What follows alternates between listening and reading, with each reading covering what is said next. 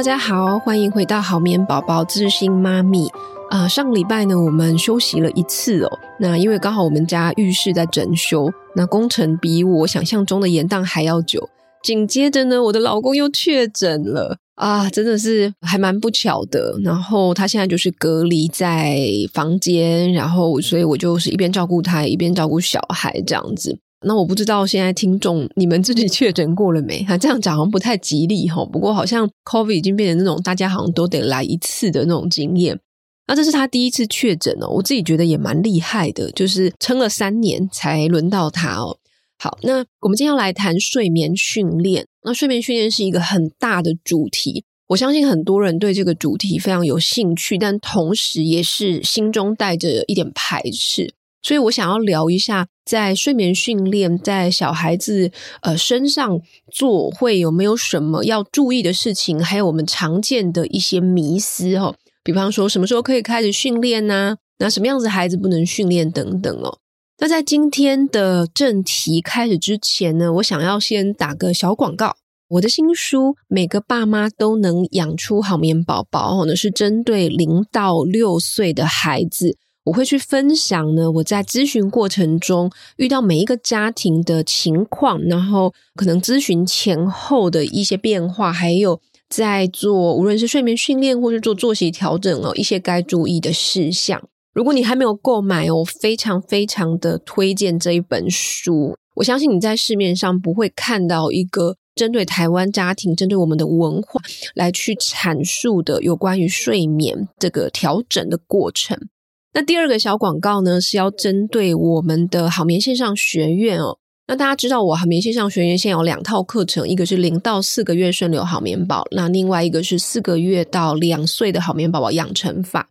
两套课程里面，我们都还会有不定期的直播。那这些直播都是有主题式的。嗯，我最近办了连续办了三场直播，大家的反应非常非常的好，觉得很有收获。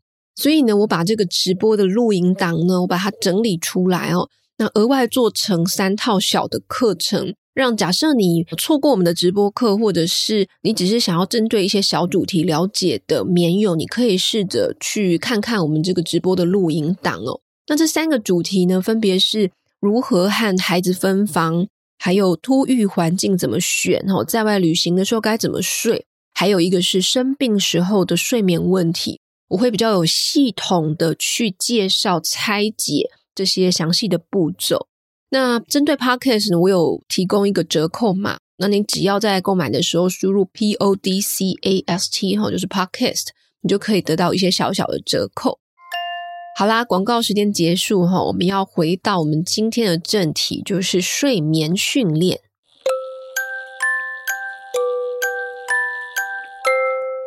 好，我们来谈睡眠训练哦。假设呢，你追踪我已经有一段时间了，你会发现哦，好眠师不太喜欢用“训练”这个两个字。主要原因有两个。第一个呢是训练听起来很像是在训练一个新的技能，但其实不是的。训练我们在做的呢是改变孩子的习惯哦，就是他本来就有这个技能，只是我们要去帮助小孩子换一个方式入睡，让他睡得好一点。第二个原因呢是。我觉得讲睡眠训练，大家都会直接联想到 Cry Out。那因为 Cry Out 太有名了，有名到很多人误以为只有这个方法。但其实训练有很多种方法，基本上哈，我百分之九十九的个案都会在过程中回应小孩。我们不会说完全不理小孩哦，除非是家长的要求，或者是在执行的时候有一些比较特殊的情况，才有极少数的孩子会使用 Cry Out。那我也不是反对 Cry Out 啦，其实 Cry Out 它背后有很多的研究跟论点在支持，我只是觉得它比较不适合我们华人的风格。那还有我自己个人的倾向，我就比较少用哦。那我不太讲训练，但是我喜欢讲睡眠引导。为什么呢？因为睡眠引导它其实包含了很多的项目，那训练只是引导当中的其中一环。所以，如果你只看训练本身，哈，如果你以为只做训练，那你的那个讨论范围就会比较单薄，会忽略了一些，比方说作息啊、环境啊、睡眠仪式啊、孩子的个性等等，哈，有非常多需要讨论的。所以，睡眠引导它是一大包，训练只是其中的一环。当然它是蛮重要的一环呢、不过为了让听众了解，所以呢，我今天主要谈的还是训练本身哈。我们来谈一下睡眠训练几个比较常见的疑问。假设呢，你想要去了解其他的，像是作息环境、睡眠仪式等等其他的环节哦，你可以去参考过去我录制的 podcast，还有或者是我们好眠学院会比较有系统的去介绍。简单来说，睡眠训练呢，它是属于行为修正技巧，来去引导孩子换一种方式入睡。你换成大人的语言，你可以去想象说，很像是我们要减肥哦。那我们要减肥的时候，你要怎么样呢？你要去建立一个新的饮食还有运动的习惯哦，那你可能去选择去请一位营养顾问啊，或者是教练来帮助你完成这个历程哦。所以睡眠顾问哈，好眠师我们就是在做这样的工作，我们就很像是一个短期的教练来去陪伴你经过这个过程哈。那当然你也可以选择自己去了解方法，去学习正确的方式，然后来自己执行哈。这个是我有在做教学的。多数家长做睡眠训练的目标会是什么呢？拉长睡眠时数嘛，哦，或者是戒夜奶啊，哦，睡过夜啊，作息规律啊，小睡合理啊，或者是他有早醒啊，或者是其他什么入睡抗拒这些问题哈。不管目标是什么，你都需要搭配整体的睡眠引导，而不只是训练本身哈。比方说七个月的宝宝，他半夜醒来很多次，他需要你喂奶才能睡回去。或者是七岁的孩子，他总是要大人陪睡，陪睡一两个小时才有办法入睡。这些都是可以透过短期的行为引导来去改变他的睡眠习惯的。而不同年纪、不同个性、不同家庭风格的孩子，可以选择适合的睡眠训练方法。所有的方法，其实我们在做的目标都是一样的，就是用新的习惯。来取代原本的习惯，来去帮助孩子，他可以在自己的床自己入睡，不需要你哄他睡觉，就是你放他上床之后，跟他说晚安，拜拜，你就离开了，然后他就会自己在那边滚来滚去，翻一翻哦，然后就睡着了。即便他夜醒，他也可以自己平静的接觉睡回去。所以我们要做的是去建立这个新的习惯。听起来很美好。通常你的小孩如果是属于高度哄睡的话，你可能觉得这怎么可能哦？但是其实真的是可以的哦，这是可以做得到的。那回过头来讲，我其实不认为所有的家庭都要做训练。我们的目标是孩子跟大人睡好，你要清楚这个目标。所以假设你目前用哄睡的方式，一家人都睡得很好，你很满意现状。那其实你不需要执行这个睡眠训练哦，所以睡眠训练它只是针对有睡眠困扰的家庭来去用短期的行为改变换取长期的健康睡眠。我们的目标在于长期的健康睡眠，这个认知很重要。如果你是哄睡睡得好的家庭，你不需要强迫自己做这件事情。我推广的是健康睡眠，而不是睡眠训练，这个我想要强调一下。好，那首先呢，可能你会有一个问题，就是几岁可以开始做睡眠训练呢？一般来说，可以开始训练的月龄，它有不同的派别的讲法。但是呢，大概从三个月到六个月，好，这是矫正月龄，不是出生月龄哈。大概从三个月到六个月都有。那这个跟呃每一个派别它背后的理论有关系啊。那主要是根据宝宝的生理条件。睡眠发展还有依附关系，哈，这个心理的状态有关。我不建议在三个月以内去做积极的睡眠训练，这个其实对小孩子来说有时候是一种伤害，哈，所以其实不要急。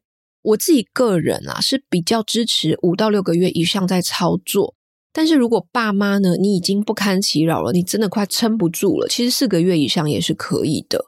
那四个月以内的宝宝呢，因为他的生理条件还没有准备好。那还有三到四个月之间，他有一个蛮大的睡眠模式改变，所以你在小孩子一两个月的时候做，你即便有成效，但是你可能在三四个月那个睡眠模式改变那一波，你又有很大的几率你又翻盘了。这样，那另外就是啊、其实头几个月他的依附关系很重要，因为他从我们的肚子里面本来就是跟妈妈粘在一起的嘛，所以你从跟妈妈粘在一起到他独立出来成为一个个体，他其实需要一段时间去适应哦。所以我针对三四个月以内的宝宝哈，我们在改善睡眠上面，我们会比较建议从其他的环节来下手。好，那通常是孩子到多大不可以训练呢？就是说他的年纪可以到多大哦？那一般来说，其实到七到八岁都还可以进行训练呢。其实我认识的一些比较资深的顾问，他们甚至到九岁都还有辅导。那我自己目前是提供服务到五岁。那这个年纪，其实这个年纪已经蛮大了，比很多父母想的还要大。很多人都以为一两岁就不行了哦。所以调整睡眠这件事情，它不是只有限于婴幼儿。那但是大概到三岁前后，它是睡眠训练方法的一个分水岭，因为孩子会在这个时候换床哦。那三岁以上的孩子，他教养引导的比重会增加很多。哦，所以那个训练本身只是其中一小块了哈，那你会需要处理很多他的感受啊，甚至是那种恐惧这些这种议题哈。不过三岁以上的孩子，虽然他的睡眠习惯已经很久了，你要改变当然会稍微困难一点点。不过他们的语言还有理解能力更好，所以我们在沟通上面会有更多的着力点。再加上他本身的睡眠模式发展比较成熟了哈，所以生理条件上其实反而比较容易做到哈。所以不同年纪的小孩，我们在处理上面会有遇到不一样的课题跟需要注意的状况哦。不过这块就比较属于我们睡眠顾问的专业了，大家有一个比较大概的知识就好了。接下来我们来聊哈常见的睡眠训练迷思。就是大家可能以为的问题。首先，第一名哈，应该不说第一名啦，就是第一点，我第一个想到最常被问的就是，大家可能想到睡眠训练代表让孩子哭到睡。睡眠训练之所以引起争议哦，是因为太多人有这样的误会了。哭泣它绝对不是孩子学习的方式，但是过程当中的确通常会有一些哭泣。不过这两件事情本质是不同的。因为睡眠训练的过程中，爸爸妈妈你是可以去回应孩子的，我们只是改变回应的方式，但是不是强迫孩子你一定要睡觉，我们只是改变回应的方式。所以你去改变回应的方式，你还是会回应他。那这个对小孩子他心里的意义是不一样的。虽然他可能会因为不开心，然后还是会有哭泣，不过这就跟我们许多教养一样啊。假设小孩子他去。他想要拿一个你认为有点危险的东西，那你想要阻止他的话，那你可能哦不让他去碰，那他可能就哭了。但是我们不会因为他哭你就让他碰嘛。哦，大家知道我的意思吗？就是我们要知道我们的目标是什么，谁轻谁重。哦，所以哭泣是他表达情绪的方式，但是我们在过程当中还是要去回应他，并且让小孩子知道说，OK，我们都还在，爸爸妈妈还在，我们并不是不理你了。我们并不是就是不陪伴你了，不理会你了，我们只是换一个方式入睡而已哈。这是第一个。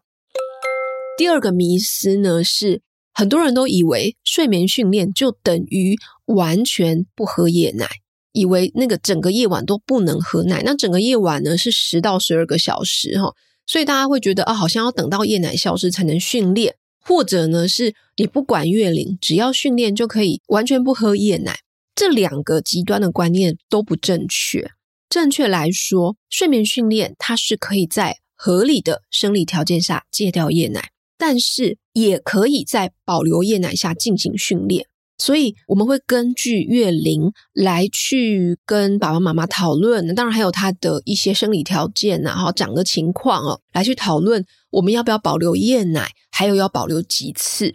不管你有没有保留夜奶。它不会去妨碍训练成功。你夜晚该喝的时候还是喝，但是其他就是我们不要过度喝，我们不要让睡跟奶变成一种连结，不要让宝宝认为只要睡觉的时候一定得喝奶。我们是要切断这个连接，但是他生理上的需要你还是要去满足他。OK，这是第二点。